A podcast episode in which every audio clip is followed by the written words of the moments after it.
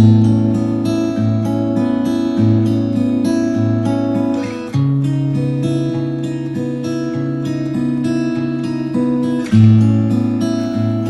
buenos días amigas y amigos y bienvenidos a otro episodio de Café con Espiritismo, hoy con los comentarios de Saulo Monteiro.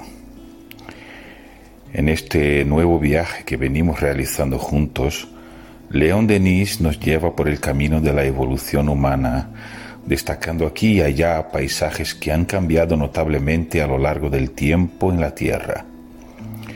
Hoy nos encontramos en el capítulo 4 del libro El Progreso, analizando cómo han ido avanzando los temas sociales. Pero antes de pasar a los extractos de Denis, veamos un poco sobre la mirada espiritista hacia el progreso social. Me parece que se basa en el artículo 573 del libro de los espíritus. Fíjense, ¿cuál es la misión de los espíritus encarnados? Pregunta Kardec. Instruyendo a los hombres, ayudándolos a progresar en la mejora de sus instituciones por medios directos y materiales. O sea, desde el punto de vista espiritual, el paso por la tierra no es algo teológico ni siquiera hedonista. Estamos aquí para avanzar. Si pensamos en una vida futura, es necesario luchar en la vida presente, que, por cierto, es la preparación para el mañana.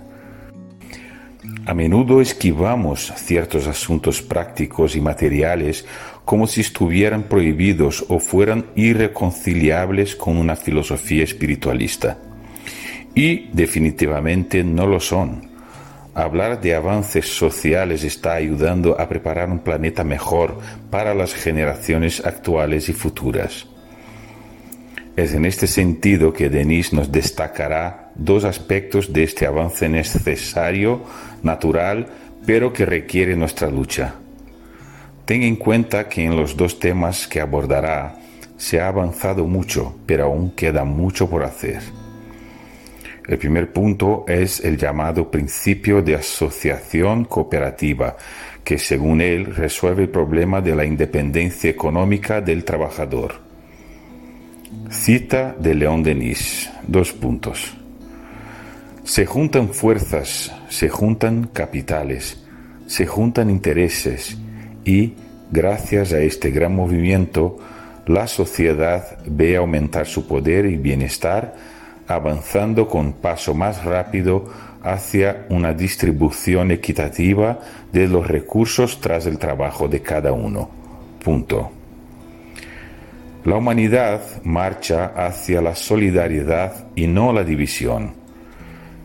Esta gran idea de asociación germinó durante mucho tiempo en las sombras actualmente comienza a crecer dando sus frutos.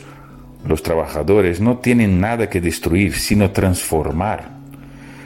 Tienen la cantidad y la elección. Si saben cómo limitar sus reclamos dentro de los límites de la ley y la justicia, su éxito es solo cuestión de tiempo y paciencia. La victoria está asegurada en un futuro próximo. Esta defensa cooperativa, realizada por Denis en el apogeo de la revolución industrial europea, tiene una fuerza poderosa.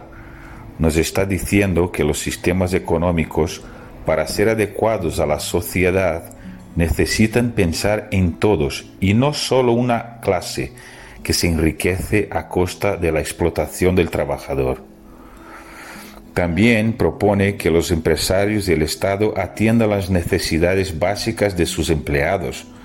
Ahora bien, estos son temas por los que aún debemos luchar, dado que el mundo sigue siendo muy desigual.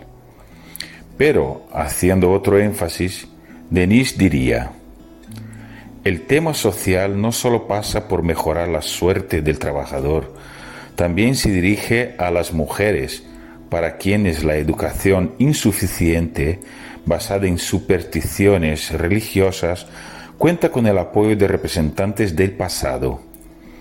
En él hay una inmensa fuerza perdida por el progreso. En efecto, la mujer está dotada de cualidades, facultades, aptitudes innatas que, en muchos puntos, la hacen superior a los hombres.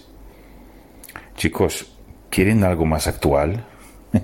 Sí, por un lado, la mujer con mucha lucha se elevó a una condición social hoy muy diferente a la que Denise observaba hace 140 años.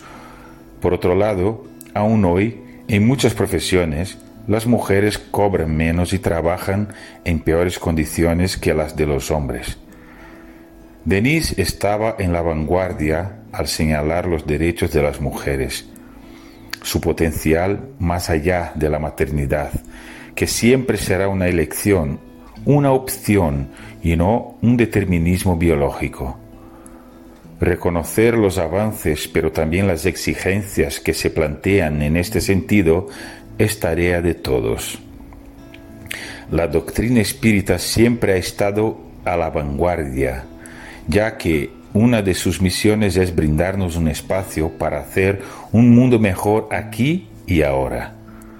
Respetamos, pero no somos los que aguardan la salvación externa con un hecho trascendental o un choque físico. Somos de los que, según el poeta, defienden que esperar no es saber, pero que quien sabe no espera que suceda. Entonces, ven, vamos, Esperar es no saber. Quizás el tiempo no espera a que suceda. Un fuerte abrazo y hasta el próximo café con espiritismo.